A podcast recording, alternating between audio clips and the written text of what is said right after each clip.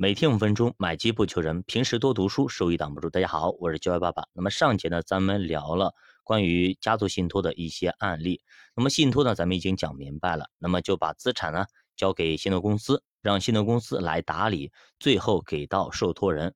保险金信托呢，也就是委托人把自己的保单放进信托，让信托机构成为受益人，然后信托机构把这些保险资产给到指定的受益人。比如说啊，王先生买了一份年金险和一份终身寿险，王先生可以把这两份保单的受益人改成信托机构。那么王先生去世以后，他的保险金理赔以及年金价值都会给到信托机构，然后信托公司按照王先生的约定给到指定的受益人。这其实就是保险金信托一点零的模式。那么保险金信托二点零模式是什么呢？就是王先生呢。把这个投保人和受益人都改成信托公司，这样的话，这份保单就跟王先生一点关系都没有了。那有些人说，哎，这不就是个信托往里放保险吗？那么直接设立信托不就可以了吗？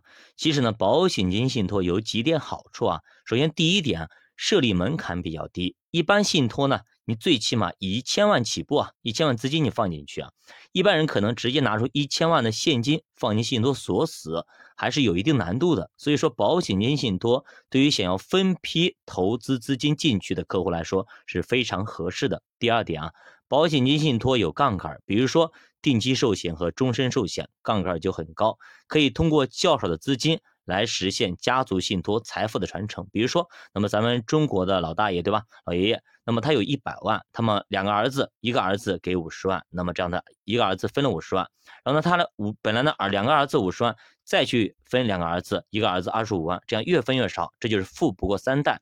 但是呢，你像我们看外国的老爷爷对吧，那么他如果有一百万，那么他不会说直接把一百万给到儿子，而是。而是拿出三十万买一个两百万的寿险，然后呢七十万自己花，然后剩下的当他去世以后会获得两百万，这两百万给到两个儿子，又是一人一百万。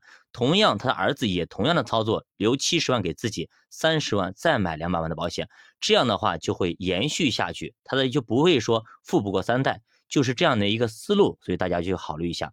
第三个。传统信托国家规定不可以保本，所以说收益是不确定性的。